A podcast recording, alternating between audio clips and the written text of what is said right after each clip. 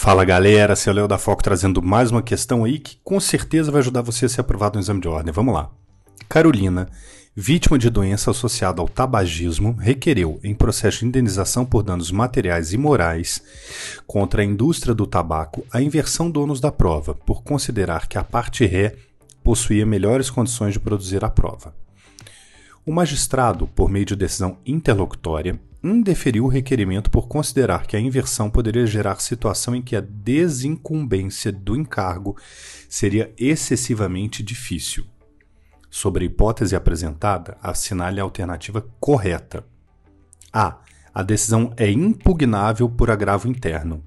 A decisão é irrecorrível, de acordo com a alternativa B. C.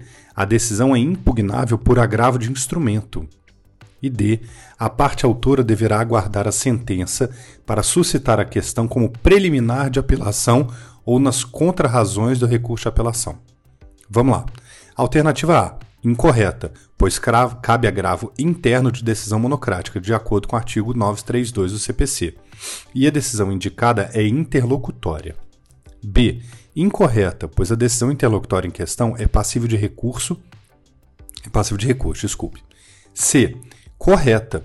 No Código de Processo Civil, há um rol que indica quais decisões interlocutórias são recorríveis por agravo de instrumento, e a decisão relativa ao ônus da prova é exatamente uma dessas, de acordo com o artigo 1015, inciso 11. D.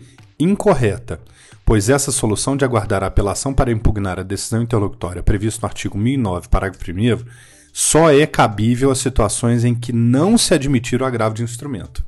Certos? Então vamos lá, a alternativa certa é C, a decisão é impugnável por agravo de instrumento. Grande abraço e bons estudos!